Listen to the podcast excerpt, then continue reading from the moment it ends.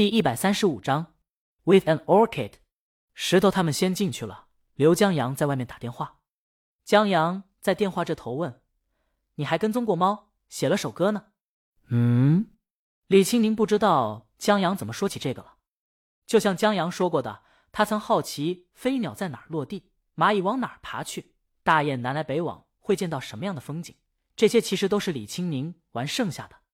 人对于流浪总是怀有某种诗意的，想知道自由自在的归处，觉得好的全在远方。李青宁就怀着这个好奇心，弄了一台微型摄像机挂猫脖子，看它去哪儿。李青宁说：“挺有意思的，我现在还保存着呢，等回家的时候。”让你看看，好。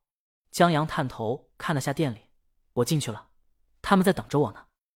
李青宁在那边让他亲一口。么啊，挂了。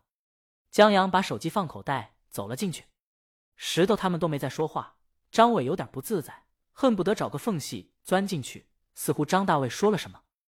这粘土艺术体验馆面积不大，有三张工作台，一张收银台，还有一些架子。在架子上放着一些粘土作品，有一只橘猫捏的特别的好看，江阳一下子就被吸引了。这都是你捏的？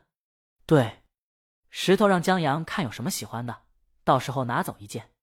不用了。江阳坐下来，再次给他们谈起演员的事儿。三哥，石头和那位猛张飞现在都不怀疑江阳有没有拍的能力了，有大魔王在背后撑腰，江阳想怎么玩就这么玩，他们只是。饶有兴趣的看着江阳，然后心照不宣的对视一眼。这身材，这脸，难怪让大魔王垂青，甚至拿钱让他年纪轻轻就拍电视玩。这软饭吃起来可真香啊！他们羡慕了。唯有张伟有一种幻灭的感觉，就感觉他尊敬的大魔王忽然有一点肤浅。天王娶了网红，张伟想大概就是这感觉吧。他们在观察江阳，江阳在观察三哥。这位三哥只能说外形生接近于江阳心中的那个贾贵，但精气神什么的都差一些。三哥还是太正了一些，没有贾贵的那种邪性和可爱。不过严冠英老师平常看起来也挺正的，但在电视剧中愣是演出了盛世美颜贾队长这一朵汉奸历史上的奇葩，所以行不行还得看试戏的时候。三哥觉得正常，答应到时候去试戏，捎带着那位猛张飞。江阳也让他试下厨子宝路的戏，石头也答应江阳联系圈内的人，到时候去试戏，这差不多就办妥了。江阳又待着跟他们聊一会儿，聊不到一起去，就告别他们离开了。张大卫想跟着一起走，让石头他们拦下来，他们的事儿还没解决呢。张大卫很无奈，你们现在就是把我扒了，我也没钱。石头，谁稀罕扒你衣服？你当你谁呢？他看着江阳消失的背影，问张大卫：“你小子不会想从他手里忽悠钱吧？我可告诉你，他好惹，他背后的大魔王可不好惹。别看人刚复出，地位在那儿摆着呢。”张大卫，你想什么呢？这是我爸的徒弟。再说我什么时候忽悠了？我是觉得真行。他看了看哥儿几个，语气软下来。虽然最后证明我不行，但哥们的心是真诚的。这点很重要。猛张飞，真诚顶个屁用，不还是没钱？石头让他们别逼张大卫太紧，张大卫也不容易。他回头看了看张伟：“你没事吧？”张伟摇了摇头：“我没事儿，就觉得挺意外的。”猛张飞觉得这有什么意外的？个高，有身材，人长得还帅。我要是大魔王，我也嫁他。张大卫让他快滚一边去。他算是知道为什么刚才气氛不大对劲儿。聊天聊不起来了，合着你们刚才这么想的？张大卫鄙视他们太肤浅，人是真爱，有些东西看得出来。在许多没有见过他们一起的人看来，他们地位相差悬殊。但见过后，张大卫就肯定，只要眼不瞎，就看得出俩人真的很合拍。在江阳和李清明一起来他们院子的时候，俩人像来度假一样。江阳在里面木坐。李清明在院子看书，他安详静谧，任阳光在墙上移动，没有一丝一毫不耐烦。他时不时会抬起头看江阳，看他认真的样子，在江阳正好也看他时，他们会挑眉眯眼，轻轻一笑，然后各做各的。俩人岁月静好，安之若素。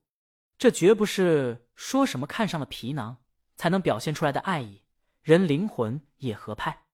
就这电视剧，张大卫告诉他们，这剧本是江阳写的，江阳自个儿从电视台拉的投资。他问在座的，除了张伟，都在摇滚和话剧圈混过，你们谁有这本事？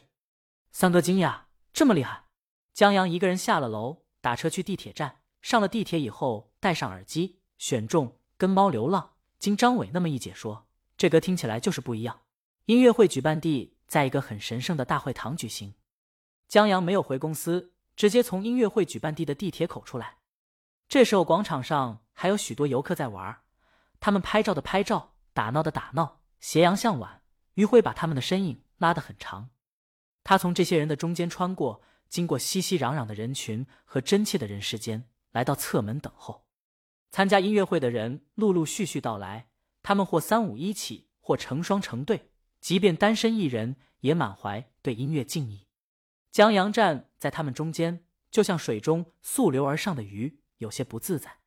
直到李清明到来，开车的是霞姐，车停在路边，李清明从车上下来，立刻吸引了很多人的目光。他今天上半身穿了一件复古气质的针织背心，下面是一条微喇裤，还穿着高跟鞋，衬托腿很长。幸好江阳个高，不然真被比下去了。李清明下车以后，向江阳走过来。一边问话，一边把江阳的衣服拉扯平整，然后挽着江阳胳膊往里面。这时，江阳那些不自在消失了。如此看来，他不是不习惯这种场合，是缺少主心骨。音乐会挺好的，江阳听得好听，但也就限于好听。对于江阳这种不懂乐律的人而言，只能这么形容。但有一点，江阳觉得他把这位音乐家换算成雅尼，有点贬低雅尼了。